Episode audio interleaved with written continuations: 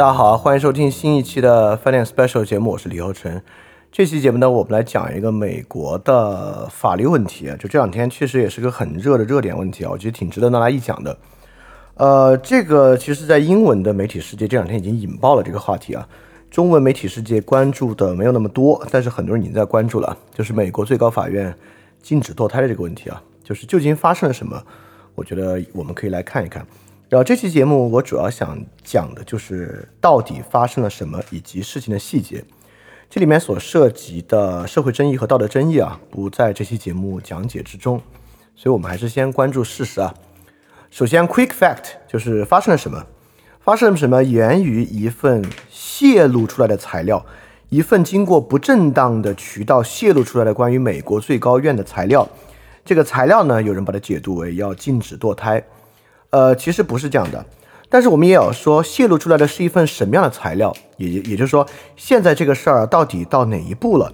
是泄露出来一个会议纪要，还是泄露出来一个谁的私下的一句话？并不是啊，泄露出来的是一份判决书的第一稿，也就是说，泄露出来的内容确实是现在已经美国最高院已经证实了，这这是真的，泄露出来的确实是一份判决书。这份判决书中呢，所有六名啊保守派就是偏共和党的法官都赞成推翻过去的两个判例啊，这个是呢，这两个判例呢都与堕胎的自由相关，所以说现在的情况呢，这个事儿确实接近最后尘埃落定。现在释放出来的并不是一份中间会议材料，而是最后的判决书，是判决书的第一版。这个判决书啊，最快在六月份就要完全释放出来。啊，所以说是很快，而且接近最后成最后结果的一个事情了。所以说，通过这个渠道把这个判决书泄露出来的人，一定也是希望通过舆论施压，来让这个判决书的内容啊，包括里面投票的人有所更改。但我觉得可能性不是特别大。好，这是第一个 fact，就是现在确实来源于一份泄露的材料，而这份泄露的材料是一份泄露的判决书的第一稿，所以基本上已经尘埃落定，水落石出。第二。这个判决书是说以后就不能堕胎了吗？啊，其实不是的，问题就是比这个要复杂。美国最高法院，如果 quick fact 我们最快说的话啊，美国最高法院要把这个权利交回给各个州的议会，也就是说这个东西啊，美国最高法院不想为这个事儿来订立任何的框架，是同意他是不同意他或怎么样，这个事儿都得各个州州议会去决定。啊，我也简单的说州议会的情况啊，现在美国州里面有。共和党掌握州议会的占绝大多数，啊，因因此还给州议会，如无意外的话，将有半数以上的州，比起现在对于堕胎进行更严格的限制。但严格的限制也不等于就禁止啊，具体是什么样的限制，我们一会儿来看。呃呃，最后一个 quick fact 就是这个事儿产生的结果是什么，产生的衍生效应是什么？衍生效应呢，就是很多人认为，你看。这又是一个全世界都在右倾、都在保守化的一个信号。第二呢，哎，就是天下乌鸦一般黑，不管是哪个国家，人的权利都在被践踏。就这个来讲，如果是这个结论，我觉得好像稍微有点过。所以说，到底是什么样这种的 quick fact？三个 quick fact：第一个，确实接近最后答案；第二个，答案不是禁止堕胎，而是把这个权利交回给各个州州议会。但是交给各个州州议会，一定会比现在严得多，这是肯定的。第三。现在中文世界对这个事儿的理解是“天下乌鸦一般黑”，全世界都在右倾保守化啊，这三个 fact。第三个我觉得可能还真不是。好，我们就来看啊，到底发生了一件什么样的事儿。第一啊，这件事儿让很多人都非常震撼，仿佛啊是投下了一个震撼弹。这个释放的材料，发现美国竟然要。好像过去五十年的所有进步都要付诸东流，一夜倒回到解放前的一个情况，而且事发突然。这件事是一个突发的事件吗？我们就来看最高院审理的是一个什么样的案件，这个案件的来龙去脉是什么样的。首先呢，这个案件是 Dobbs vs Jackson Women's Healthy Organization，两方呢，一方是杰克逊呃女性健康机构，第二方呢是 Dobbs。这个 Dobbs 是谁啊？我们先看看这两方分别是谁啊？这个 Dobbs 叫做 Thomason E. Dobbs，他是谁呢？他是密西西比州州健康局的一个局长他是州健康局的局长，也就是说，他就是在密西西比州来实施这个堕胎限制的人。而谁告他呢？就是这个杰克逊女杰克逊女子健康机构在告他。那么这是一个在密西西比州发生的事情啊，就是控诉双方分别是密西西比州的州这个州卫生局吧，州卫生院州卫生局的局长，另一方面是一个女性堕胎的机构。密西西比州发生了什么呢？发生的事情啊，要倒回到二零一八年的三月，时间也不是很久啊，二零一八年的三月。密西西比州通过了一个新的法案，这个法案呢，限制女性堕胎，限制条件是什么呢？限制女性在怀孕十五周以后堕胎，十五周就是接近四个月的样子。也就是说，如果你怀孕接近四个月以后，你就不可以堕胎了，而且它是没有例外项的，不管你是比如说是近亲的情况。还是被强奸的情况等等等等都不可以堕胎，但这是很糟糕的一个。所以说，是不是禁止堕胎啊？我们现在就明白，其中有个非常重要的东西，就是这个时间框架。也就是说，我相信啊，绝大多数听这个节目的人也会认为，比如说你已经怀胎九个月了，那个胎儿已经完全成型了，这个时候堕胎，好像对吧？和你刚刚怀孕可能三四天紧急避孕的那种。好像完全不一样，对吧？这完全不是一回事儿。也就是说，时间框架在里面还真的是挺重要的。二零一八年三月份，密西西比州给的时间框架是十五周以上，也就是接近四个月以上。好，这个州长的理由啊，Phil Bryant，他他他就盛赞这个法案啊。他当然，这个密西西比州就是一个不管是参议院、众议院都由共和党把持，州长也是共和党人的这么一个州。他就说啊，I'm committed to making Mississippi the safest place in America for an unborn child, and this bill will help us achieve that goal。就是我承诺啊，要让密西西比州成为全美国对于未出生的孩子最安全的一个州。也就是说呢，他啊，他们立订立这个新法的理由，至少说出来的理由啊，是为了保护未出生孩子的生命权啊。这个当然不是完全胡说啊，这确实是里面的一个 concern。好，然后呢，这个 Jackson Women's Health Organization 就起诉这个州的新立法，觉得这个立法违宪。很快啊，就在八个月之后，二零一八年十一月，第一份判决就下来了。我们以后都要记住这个判决结构啊。首先判的呢是联邦地区法院，然后判的呢是联邦巡回法院，然后呢到最高院，大概是这个程序。之后我们会讲其他判例，也是这个程序啊。联邦地区法院就是州的法院，联邦巡回法院管好几个州的上诉，然后到最高院。好，二零一八年三月份，密西西比州的新的堕胎的限制法令起诉了。二零一八年十一月，八个月后，联邦地区法院就联邦就密西西比州的联邦地区法院南密西西比州的分院就下达了对这个东西的禁令，也就是说呢。支持堕胎自由的胜诉了，Jackson Women's Healthy Organization 胜诉了。那么为什么呢？它是基于什么条件来判定这个 Jackson Women's Health Organization 胜诉呢？这个 Reeves 就说，根据以前最高院的判例啊，堕胎的限制必须发生在胎儿有证据存活之后。这个有证据存活呢，就是怀孕二十三周到二十四周的时间。也就是大概六个月的时间，而不是四个月的时间。所以说，密西西比州没有权利额外的进行限制，所以这个禁令就下达了，在密西西比州之内就不能这样。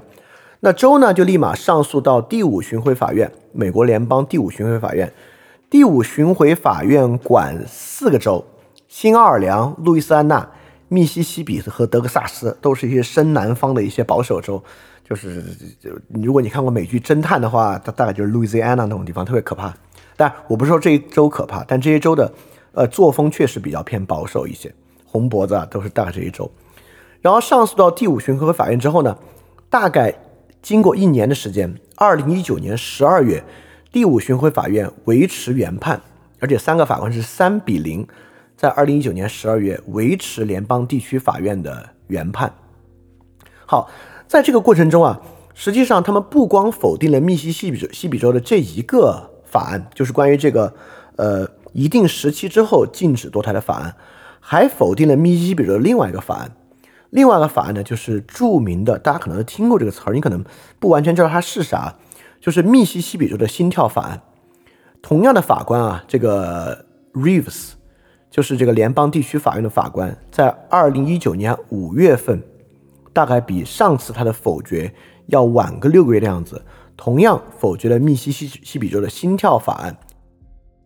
然后呢，心跳法案同样被上诉到第五巡回法院，第五巡回法院。也再次否决了它，也就是说，在这次最高院介入之前，第五巡回法院已经否决了两个密西西比州关于堕胎的限制令。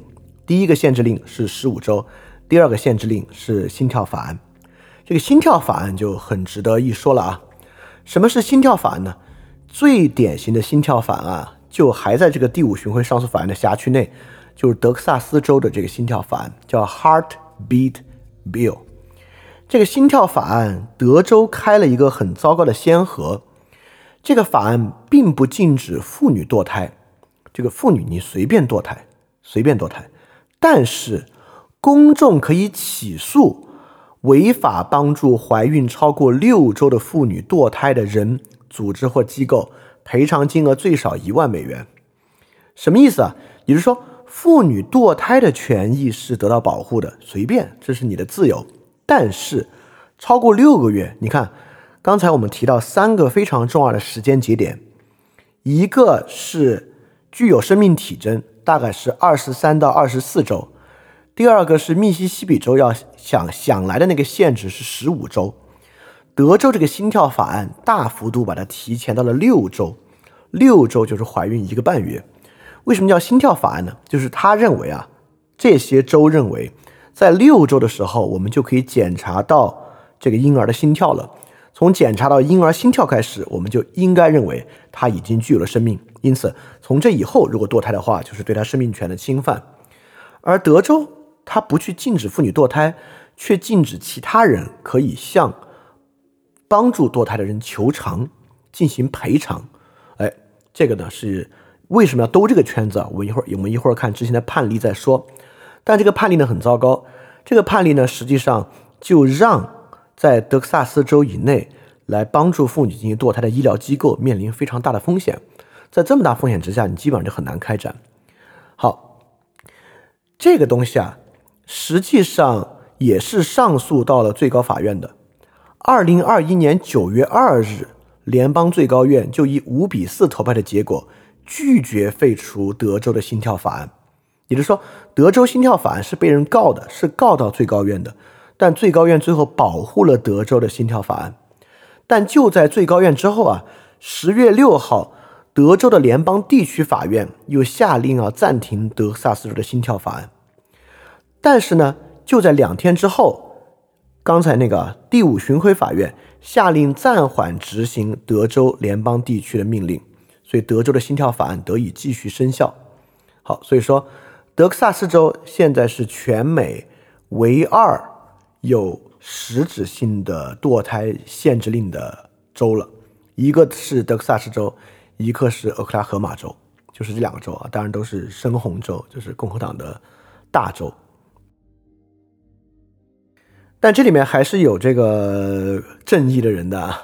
就是这个德州联邦地区法院的法官叫 Robert Pittman，他就他就是下令暂停的那个人。他说啊，该法院认定德州实施的堕胎禁令剥夺了宪法保护的女性堕胎权，不能使这种强制剥夺重要权利的法律多实施一日啊。但很可惜啊，比他权力更大的是第五巡回上诉法院，就是限制了他的限制令。哎，你觉得很奇怪？这个心跳法案不是德州？他去提出的吗？怎么德州联邦地区法官要去禁止这个呢？哎，所以说关于美国啊，谁在立法，谁在司法，就是一个很重要的东西了。因此啊，这个德州联邦地区法院，尤其这个法官 Robert Pittman，他本身肯定是不支持的。所以谁在立法呢？其实是州议会在立法。也就是说，比如说德克萨斯州啊，德克萨斯州的众议院。德克萨斯州的参议院以及某些州的州长具有一定程度的立法权，而这个联邦地区法院是个纯司法机构，它没有立法的权限，所以他们之间是可以有矛盾的。所以很明显啊，我们刚刚提到的，不管是密西西比州的这个两个法案，密西西比州心跳法案和密西西比州关于堕胎这个月份限制的法案，都是密西西比州的议会提出的，而不是法院提出了。在他们那边，议会是这个立法机构，因此立会是立法机构呢，我们就完全可以去看哪些州的两个议院，就是参议院和众议院是由共和党把持，以及州长如果也是共和党。也是，如果这个州啊，参众两院和州长都是共和党，那我们完全可以想象啊，在这个最高院释放出这个推翻过去两个判例，以及把这个堕胎的决定权交回给各州的时候，那么这些州极有可能以非常飞快的速度对堕胎进行限制。啊，我就先说说州长的权利啊，其实立法权是参众两院，有些州的州长，因为美国各个州的条件很不一样。有些州的州长能够对这个立法里面的某些项目进行一些删减增改，有些州的州长能够把它打回去重审，有些州的州长能够启动一些特别的程序来对这个立法进行一些干预和干涉，但州长一般没有，比如否决他的权利，应该是没有的。所以说，我们就看啊，有哪些州参众两院和州长都在共和党的手中，这州的数量其实非常多啊。呃，大概其实应该是有二十三个州：阿拉巴马、亚利桑那、阿肯萨、佛罗里达、乔治亚、爱达荷、印第安纳、爱荷华州、密西西比、密苏里、蒙大拿、内布拉斯加、新 New Hampshire、呃北 North Dakota、South Dakota、俄亥俄、俄克拉荷马、呃田纳西、呃南卡、呃德州、犹他、西维吉尼亚、怀俄明。这二十三个州都是参众两院和州长都是共和党人啊，应该很快就会限制。然后仅仅有州长是民主党人，但是参众两院都在共和党手里了，也就是挺难限制啊。估计也会对这个堕胎进行限制的州，就是如果你关注美国大选啊，就是那些著名的摇摆州：Kansas、Kentucky、Louisiana、Michigan、North Carolina、Pennsylvania、Wisconsin。对，就是上次呃这个 Trump 大战 Biden 的时候那些。最后，大家不断的刷着刷新看的那些摇摆州，这些摇摆州呢，基本上因为因为他们赢得大选嘛，就民主党赢得了这些州，但是州的议会参众两院都在共和党手里啊，所以基本上美国一共五十个州，有三十个州可能呢都会对于这个堕胎进行限制。好，我们来说了说这个情况，我们说了说当时啊，就是最高院面对这个事儿怎么来的，原因是二零一八年三月。密西西比州啊，新立了一个法来限制十五周以上的女性堕胎，然后呢，这个 Jackson Women Healthy Organization 就告这个法，在联邦地区法院和第五巡回法院都告赢了。故事发展到这里啊，都还是一个比较好的情况。当然，这也并不意外，因为过去最高最高院就是现在要推翻的那两个前判例，有那两个前判例在那个地方，这种法案很难通过。好，二零二零年六月啊，六月份就发生了一个新的事情啊。二零一九年的十二月，第五巡回法院驳回。那么在六半年之后，密西西比州就向最高院提出申请，要审理这个案件。请注意啊，这是二零二零年六月提出最高院申请的。最高院什么时候决定要介入这个案件的呢？非常长。几乎一年之后，二零二一年的五月十七号，最高院才最终决定要介入这个 Dobas vs Jackson Women Healthy Organization 这个案子。这个是很罕见的啊。一般，如如果你知道美国最高院每年有好多无数个判例要做，但是像一个判例啊，要花一接近一年的时间决定是不是要介入，这个绝对是不正常的。不正常原因很简单，背后有大量的政治博弈。大量的各种各样的博弈，那么二零二一年五月十七号呢，就决定要来做了，然后二零二一年的十二月一号开了这个听证会，听证会是公开的，在听证会上就是九位大法官都在场，其实啊就知道这个事儿的端倪了，在听证会上非常明显，很多大法官的提问，很多大法官的倾向就是要去改变过去的两个判例。改变过去两个判例对于女性堕胎权的保护，就已经非常明白了。实际上有这样的担忧更早啊，就是在二零一二年的五月份，二零一二年五月份，就是最高院决定要介入密西西比州这个案件的时候，其实啊，这个 CNN 就已经有个报道了，就这个 Supreme Court takes up major abortion case next term that could limit Roe vs Wade。最高院有很大的可能会推翻过去的判例，二零二零年五月就有了。其实更早的担忧就已经出现了，早在二零二零年的十月二十七号这天呢，就是 Trump 提名的那个大法官 Amy Coney Barrett，就是替换 Ginsburg，就是这个保守派法官替换掉了非常著名的这个 Ginsburg 那天，很多人就说了啊，这个堕胎问题估计会被摆上来。好，所以说大概啊，这次泄露出来判决书是判决什么的呢？就是判决二零一八年以来。密西西比州新提出的这个限制妇女堕胎的法案，是对于这个事儿本身的一个判决。泄露判决书这个事儿啊，实际上是史上第一次，就美国历史上第一次把这个判决书的草稿泄露出来啊，所以我们还是算见证了一个历史。好，我们就要来引入，这是第一个判例啊，Dobas vs Jackson Women's Healthy Organization。这里面要推翻的是两个过去的关键判例，一个是 Roe vs Wade，一个是 Planned Parenthood versus Casey。也就是说，这个新的判例就说过去这两个判决书啊都不对，瞎写。我们而而且他这个瞎写可不是我就是开玩笑说啊，基本上就是在说瞎写。我们要把它们推翻，这两个判决书啊都没什么道理。而这两个判决书呢，就是赋予女性堕胎自由的，但我们必须看这个自由是个什么样的自由。因此啊，这个事儿背后的真正的关键的细节，我们才能够把握啊。好，我们就来回看这两个关键的判例，最高院的关键判例。第一个呢，就是 Roy versus Wade 这个判例呢，是一九七三年的一个判例。我们还是看看这两个人是谁啊？这个 Roy 是谁？这个 Roy 是他的化名啊，真名我们就保护啊。他的化名叫 Jane Roy，她是一九六九年怀上第三个孩子的一个女性，因此 Roy 呢是个女性。她生活在哪里呢？她生活在德克萨斯州啊，德克萨斯州当然就是最南边、最保守的州之一了。德克萨斯州当时有非常严格的这个禁止妇女。堕胎的法案，啊，就完全禁止妇女堕胎，除非是为了拯救这个胎儿母亲的生命，不然就不可以堕胎。所以这个 Jane Roy 就要起诉，寻求堕胎。他起这个另外一个 Roe vs Wade，Wade 是谁呢？啊，Wade 是这个达拉斯郡的这个代理人啊，因此其实他他就是起诉他的所在地达拉斯，他生活在达拉斯，所以这是一个孕妇和达拉斯的一个案件。这个孕妇本身呢，在联邦地区法院就胜诉了，联邦地区德克萨斯的联邦地区法院就判这个妇女胜诉，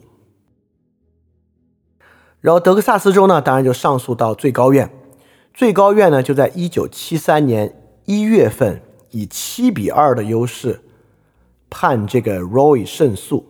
好，关键就来了，关键就来了。我们知道这个美国最高院啊是援引美国宪法进行判决的，所以说为什么这个女孩胜诉，这个孕妇胜诉是个很重要的事情。也就是说，这个判决的理由是啥？我们都觉得理由很简单啊，判决就是人权啊、自由啊。哎，没这么简单。这个判决必须说援引宪法的哪一条或宪法修正案的哪一条来证明德克萨斯州。不可以干涉它，关键就在这儿。这个判决其实非常奇怪。之后啊，如此多的争议，其实就来源于 Roy 这个判决。哦，这是很有意思的。我们就来说说，这个判决书援引的是宪法第十四修正案，美国宪法第十四修正案。这个十四修正案历史极其悠久，是一八六八年完成的修正案。这个修正案啊。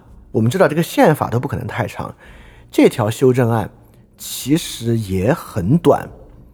这个修正案的第一部分啊，是在讲这个美国公民权是什么。好，这个公民权部分我们就不说啊。关键就是第二部分。好，第二部分十四修正案说的是啥呢？说这个，No state shall make or enforce any law which shall abridge the privilege of immunity of citizens of the United States。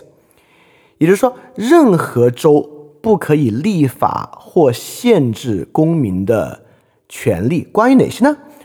Nor shall any state deprive any person of 这三个 life, Liberty, property without due process of law。所以关键的宪法十四修正案保护四个东西：生命、自由、财产和经过合法的程序。主要就是这四条，呃，我们就看啊，这个堕胎跟什么相关？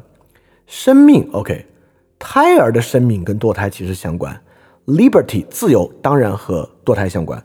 Property，这个跟堕胎应该没有关系啊，这是财产。Due process of law，就是正当程序，这个听上去跟堕胎没有什么关系，对吧？但是你看啊，这里面明明有 liberty，所以援引十四修正案。明明最顺的，就是各个州不可以立法来限制公民的自由，比如女性有决定自己是要孩子还是不要孩子的自由，他没有用这一条，而用的是什么呢？用的是 due process clause，也就是说，他认为啊，这个德克萨斯州犯了什么错误呢？德克萨斯州并没有以正当的程序来限制他，很奇怪，对吧？他怎么说的呢？什么正当的程序？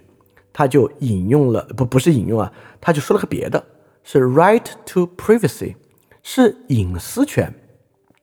也就是说，德克萨斯州无权，就是隐私权啊，就要保护这个孕妇选择到底要还是不要孩子的自由。什么意思啊？也就是说，在这个判例之中，最高院认为啊，这根本就是跟医生之间的事儿，州啊没有权利。了解一个孕妇到底要孩子还是不要孩子，因此，如果你这个州想要限制妇女堕胎，你就得首先侵犯她的隐私权，首先得侵犯他与医生之间他们俩决定要孩子还是不要孩子这个事儿。也就是说，我们都不谈你侵不侵犯他自由啊，你侵犯的是他的隐私权。这个事儿，你作为州啊，他跟医生之间的决定，你无权知道。好听上去其实还是很有道理，对吧？确实有点道理，就因为最高院嘛，不可能是完全的糊涂账。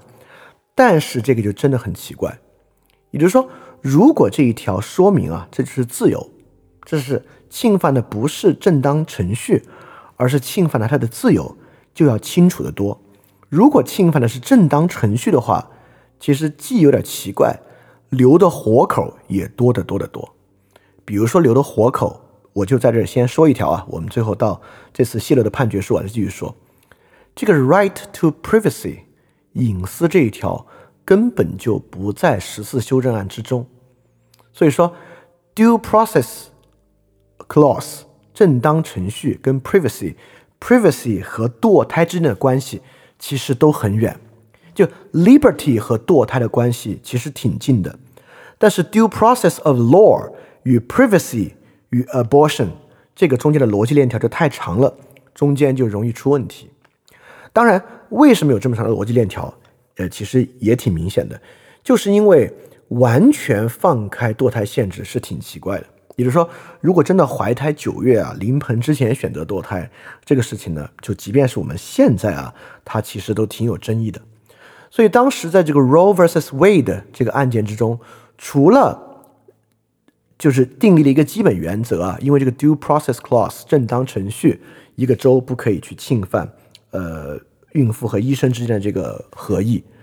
第二呢，它也设定了一个框架，你看这是很奇怪，就当时这个判例真的有点问题啊。第一，它援引正当程序条款；第二，它其实为各个州如何限制这个堕胎啊提供了一个框架。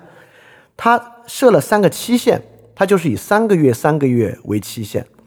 当时的期限呢是十二周之内，州政府无权进行任何限制。三个月到六个月，就十二周在二十四周，州政府可以因为健康问题的原因设定一些限制。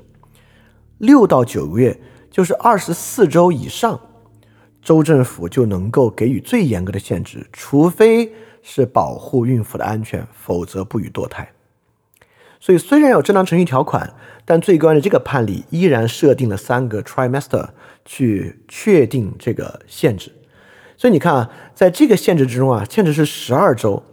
其实二零一八年啊，密西西比州是十五周以上禁止堕胎。你因为你就想，这个密西西比州是傻吗？他怎么他们怎么敢去违宪呢？哎，其实你看，如果看 Roe vs Wade，密西西比州是并没有违宪的，因为在这个判例之中啊。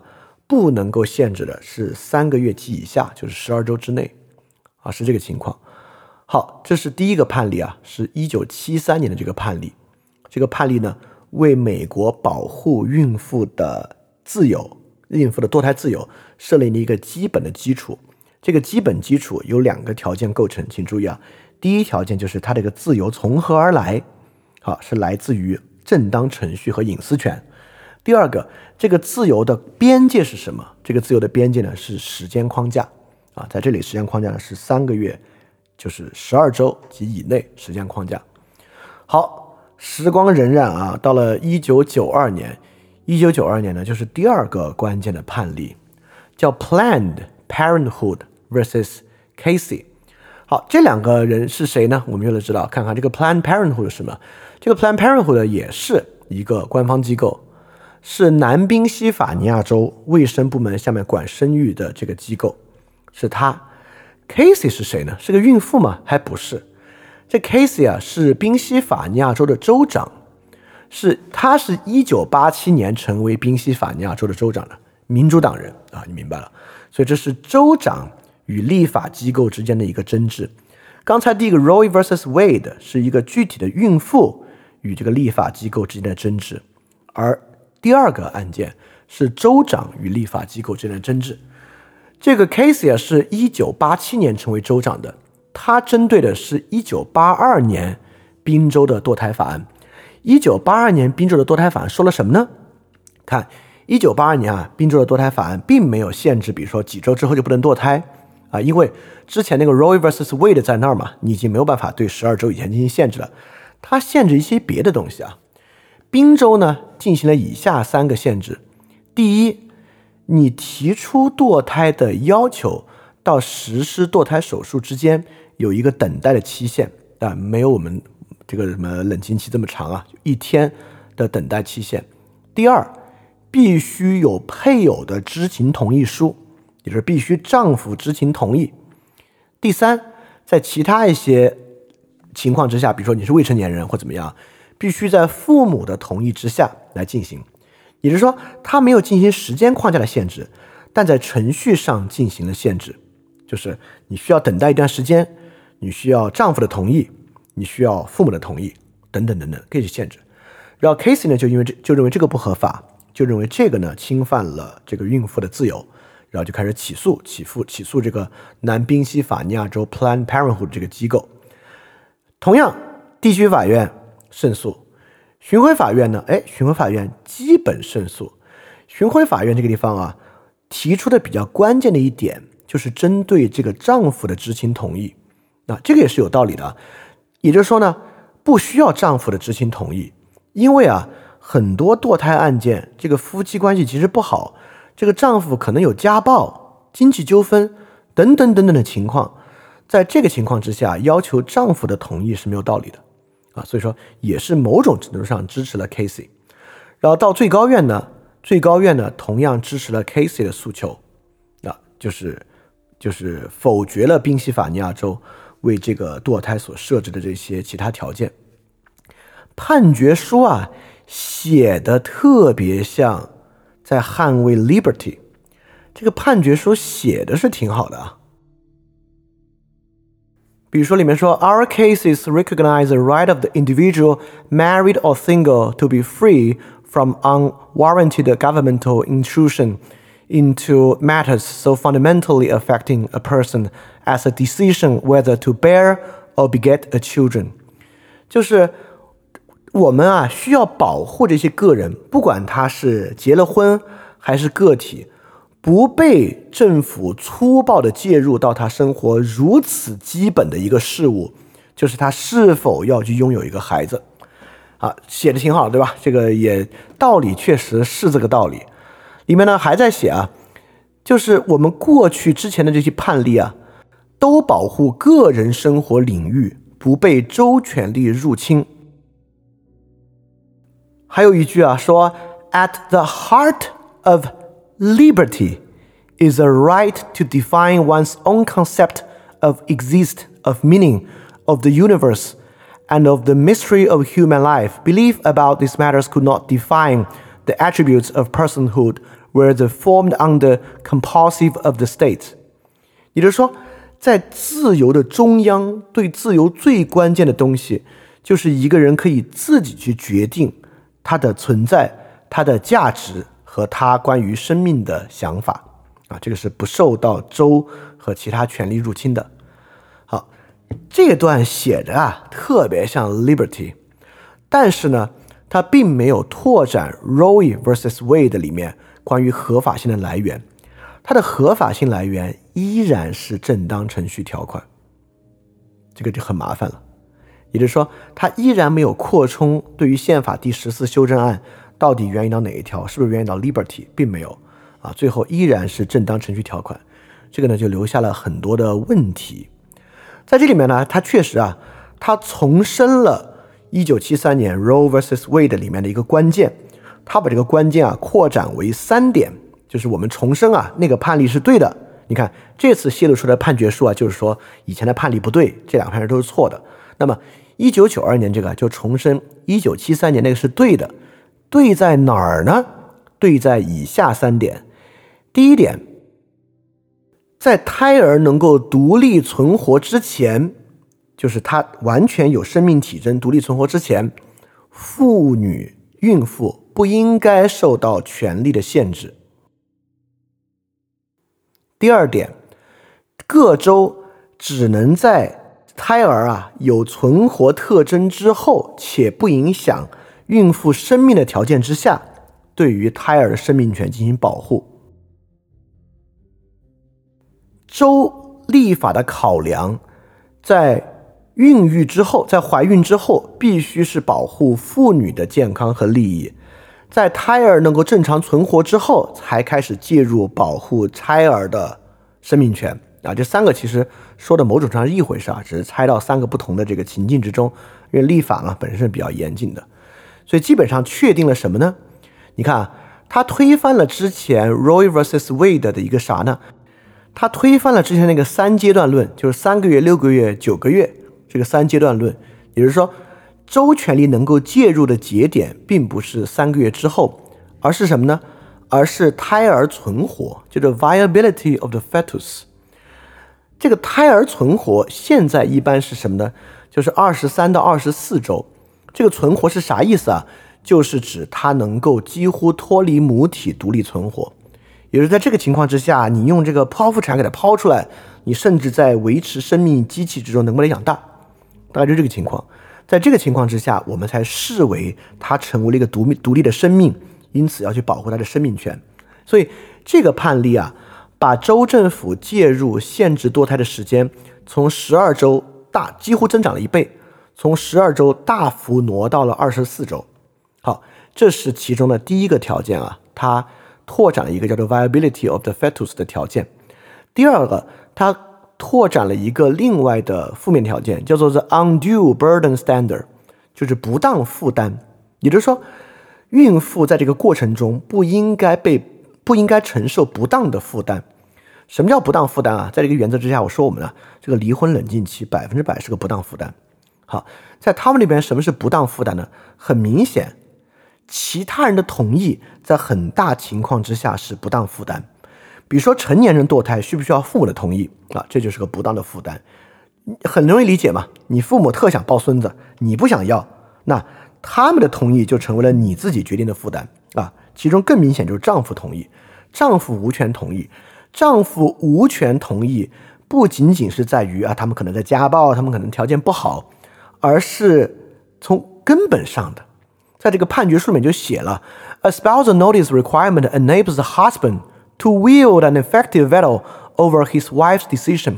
就是丈夫同意这点啊，相当于在一个婚姻关系之中，丈夫对妻子的决定拥有一种更高的决策权，让妻子成为了他的附庸。因此，必须丈夫同意才可以堕胎，这绝对是一个不当负担。好，所以说这个一九九二年的判例啊，这个 Planned Parenthood versus Casey，确实呢让这个 Roe vs Wade，它虽然在它最根本的合法性上啊，并没有给予拓扩充，但是关于到底是什么周期，就是这个二十三到二十四周这个条件和这个不当负担这一点呢，为之后的判决和法律适用啊提供了更多的细节，这个是好的哦。但我必须要说，这里面有个小问题，什么问题啊？我们之前说啊。在有些州开了很坏的先例，就这个 Heartbeat Bill 这个心跳法案。为什么他们要立这个心跳法案？实际上，他们就是在想去符合这个 viability of the fetus，也就是说，什么叫做胎儿的存活啊？你们这边提的条件啊，是说这个胎儿存活呢，是它能够被哺育，它能够比如剖腹产出来能够也能够活。那么这个条件当然是随着医疗体系和医疗技术的发展在不断发展的。这些人就认为啊，一旦能够监测到心跳，就应该视为 viable。因此，这个胎儿存活作为条件，还留下了很多的活扣。这个活扣呢，就是说什么叫胎儿存活，它成为了很多州立那个心跳法案其实其中的一个基础。第二，这个不当负担啊，到底什么叫不当负担？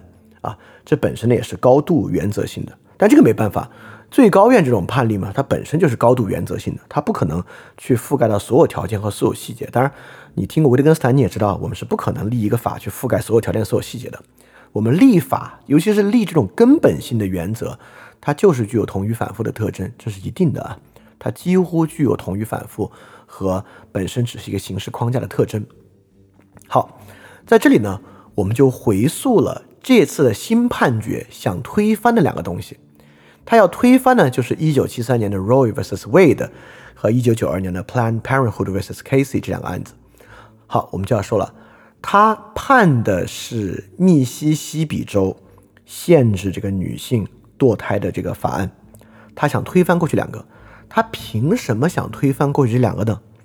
啊，就是看他泄露出来的东西啊，泄露出来这份第一稿的判决书。哇，这个判决书长达九十八页，我我必须说啊，我这次真的没有全文阅读这个判决书的内容，我也没有时间全文阅读这个判决书内容，但我把前面的部分读完了，所以我大概知道他是基于什么条件要否决这个新呃，我我们来看看他是他的理由是啥？这个新的判决书是这么写的：第一，最开始那个 Roy 那个案子的判决啊，是对于政治进程的粗暴打断。他怎么说的呢？你看啊，那个案子是一九七三年，对吧？他说啊，在一九六九年的时候，一九六九年是什么时候呢？就这个 Jane Roe 怀第三个孩子要去堕胎的时候，在一九六九年啊，美国有三十个州严格限制一切堕胎，包括 Roe 在的 Texas。但是在一九七二年，也就是说，就是在最高院下这个 Roe vs Wade 判决之前的一年，在一九七二年。这三十个州里面，已经有十个州开始松动对于堕胎的限制，以及开展一个政治进程，对于这个问题进行改变了。这个判例完全终止了这个政治过程，终止了各个州自主的政治过程，把这个事儿盖棺定论了。所以这个意思呢，是说这个判例限制了各个州的自由，也就是说，这个事情是一个 political process。法跟 political process 就是行政跟司法是两个不同的东西，我们不能够用这个判例去打断这个 political process。这个判决是说啊，这个判决想说，你根本不需要立这个，各个州也会在这个问题上有所松动啊，这是各个州州议会和人民的选择，不需要最高院来打断这个过程。也就是说，对于妇女的这个堕胎自由的放宽，不需要由最高院来介入。啊，这是他的第一个 argument，这个说的有没有道理呢？是有一定道理的。第二个 argument，他说的很强烈，原话是 Roe and Casey must be overruled，也就是说，这两个过去的判例必须被推翻。为什么必须被推翻呢？就是我之前说那个，呃，这这其实不是我找出来，我哪有这么高水平啊？这其实我跟你说，这是谁说的？这是 Ginsburg 说的。金斯伯一直认为 Roe vs Wade 这个案子所找到的那个立法的起点是有问题的。为什么呢？这个就这次泄露出来这个判决说的很清楚。第一，宪法里面从来没有提到 abortion，abortion 就堕胎不是宪法权利。第二，宪法第十次修正案 Due Process Clause 就这个正当程序条款里面从来没有提到 privacy，没有提到孩子，没有提到 abortion，没有提到堕胎。也就是说，刚才我们说啊，从 liberty 到堕胎其实挺近的，但从这个 due process clause 到 privacy 到堕胎，这个逻辑链条是有点长的。你非要通过这个链条说明堕胎是被宪法保护的权利，这个逻辑链条太长了。当然，我也明白当时为什么不说 liberty，就是因为堕胎可能会违反生命权嘛，对吧？这是另外一个就是很大的问题啊，也也是也是其实堕胎问题可能最核心的一个问题啊。所以说，他的第二个 argument 就是说，他的你看他的第一个 argument 是说，这玩意儿根本不靠立法，靠政治过程也会放宽放宽。第二个问题呢是说，你援引宪法十四修正案来保护堕胎自由，太牵强了，根本说不过去。第三啊，他认为判例有不利的效果。哎，这话挺有意思的。判例有什么不利的效果呢？他说，他加深了人们的争执。和彼此的分化，他这话咋说的？这话挺有意思的。他就说啊，堕胎其实是个很复杂的事情。堕胎呢，就看，比如说刚才我们也看到，堕胎因为什么原因堕胎？例外项是什么？什么周期之前可以堕胎？什么周期之后不能堕胎？就是明明堕胎是一个很复杂的情况，应该交由各州去解决，但这个判例似乎把堕胎问题变成了可以堕胎和不可以堕胎，支持堕胎。和不支持堕胎两点，因此他把一个明明不用二级管化的问题变成了一个二级管化的问题，加深了人们的争执和分化。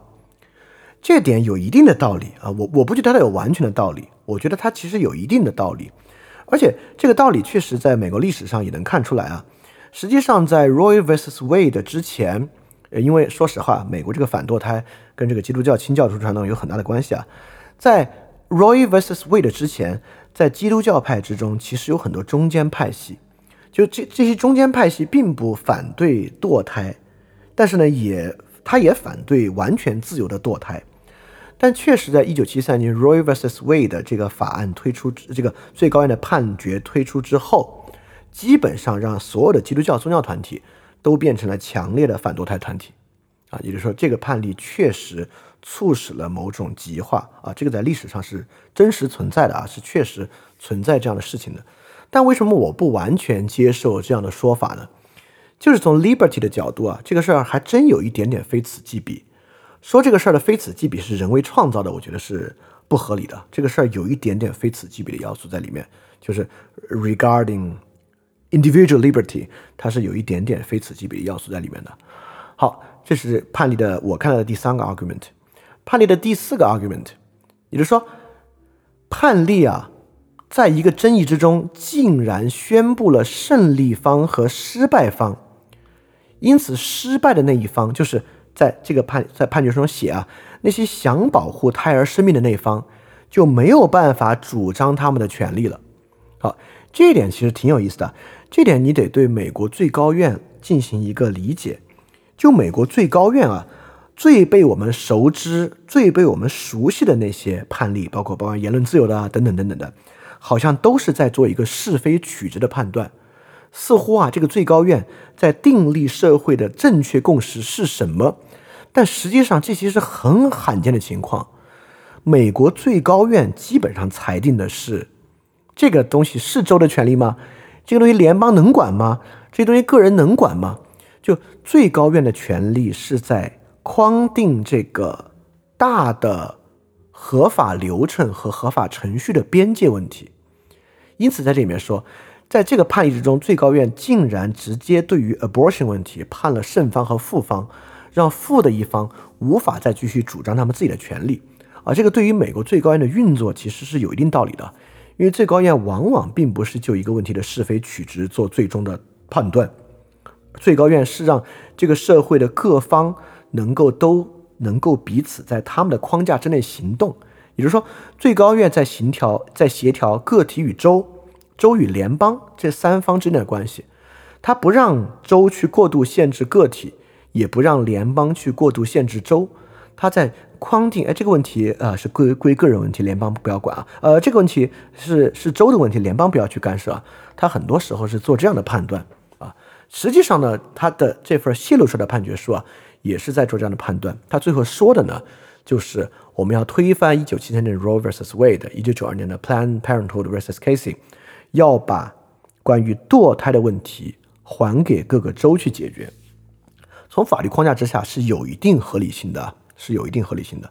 但是在现实情况之下，这三十个参众两院被共和党把持的州，绝对对女性的这个自由权利会是造成很大的影响啊！我觉得这是一定的问题。好，基本上这件事的来龙去脉啊，发生的就是这样。我大概介绍了这次所谓最高院的这个泄露出来的判决书是针对什么事情呢？是针对 Dobas vs Jackson Women Health Organization 这个密西西比州新的关于限制女性堕胎的这个法案造成的争议。这里面呢，主要关于过去两次重要的最高院判决，一个是七三年的 Roe vs Wade，一个是九二年的 Planned Parenthood vs Casey。这里面关键的就是这个堕胎自由到底的法理来源是什么，以及。州对于堕胎限制的外部框架，从三个月、三个月、三个月的框架，变成胎儿的这个独立生存、生命体征的框架和这个不当负担的这个框架的一个变化过程，以及这次新的判决书认为之前这些都是扯淡，这个东西要交还给各个州去解决这么一点。好，就可以发现，我们我觉得我们觉得通过这个例子啊，第一，通过这个例子，我们能发现现在国内很多对于这些问题的总结啊。就像我们之前说的，这个四舍五入啊，四舍五的太厉害了。现在并没有发生美国最高法院禁止堕胎啊，完全不是这么回事儿。第二，这个跟全世界都在右倾、在保守化，天下乌鸦一般黑，其实也不是很一样。这个天下乌鸦黑的程度还是有很大的区别的啊。所以说，堕胎问题呢，是一个法律问题，也是一个社会问题，是一个道德的问题。当然。在现代美国两党制政治之下，它也是高度政治化的问题。这是为什么那个 Barrett 替代 Ginsburg 之后，我们就很多人就预言这个堕胎问题一定会被拿出来。哎，还还还真就被拿出来了。当然，它与美国清教徒传统也有非常深、非常深的关联。所以，它如果我们完全说它是一个两党政治的针锋问题，也不是。它跟清教徒传统也有很多关联啊。它跟美国呃联邦到州到个体最高法院的运作。包括我们刚才说这个三级结构啊，就是这个联邦地区法院到联邦巡回法院到最高院这个结构，其实本身有很大的关系。包括在很多判例之中，我们也能看到，这是州长跟议会的博弈，以及各个机构跟这个立法机构跟法院的博弈在里面。这跟这跟美国政治本身的互相制衡也很有关系啊。好，大概今天想说就这些啊。我们也可以看看别人在讨论这些问题啊，我们就在讨论什么问题呢？啊，只能苦笑一下啊。啊，希望我们也有机会在这个层面之上来讨论这些问题吧。但是，我觉得今天我们这个社会的公共舆论啊，讨论很多问题的复杂程度和面向，确实还是太基础了，太基础了。所以说，今天就为大家介绍到这儿啊。嗯，关于 abortion 的宗教和道德这一面呢，其实我并不确定在我们这边是不是有足够的土壤讨论这些问题啊。所以说我需不需要再做一期 special 来讨论这方面？我觉得个多半可能不要啊。OK，那么这期 special 节目到这里，希望能够为大家增长一些不一样的知识和见识吧，知道这些东西怎么运作的，知道一些细节。因为我们这个电台一直非常强调细节是最重要的。好，这期 special 到这里结束啊，我们下期节目再见。大家记得赶快去相信翻转电台需要你的支持啊，因为之前有长期以来啊，一直四年以来支持我的一个大额捐赠人，我跟他的捐赠期限到期了。所以现在呢，我要来看翻转电台啊有没有可能自己造血，可持续的继续发展下去。但是翻转电台呢会继续保持非知识付费模式，不管是电台节目、文章、知识社群都保持全免费的模式，也不需要接广告或者做定制节目的方法，能够保持独立的运营。所以在这个背景之下，需要大家的支持捐赠，希望翻店呢这个创作机制可以保持下去。如果运气好啊，钱多于我自己的生活所需，它还会用于做事侠创作机制。本身的创作补贴，所以说特别希望你通过 Patreon 和爱发电这两个平台赞助。如果你需要知道 Patreon 和爱发电的地址，请去 Show Note 之中看。好，谢谢大家了。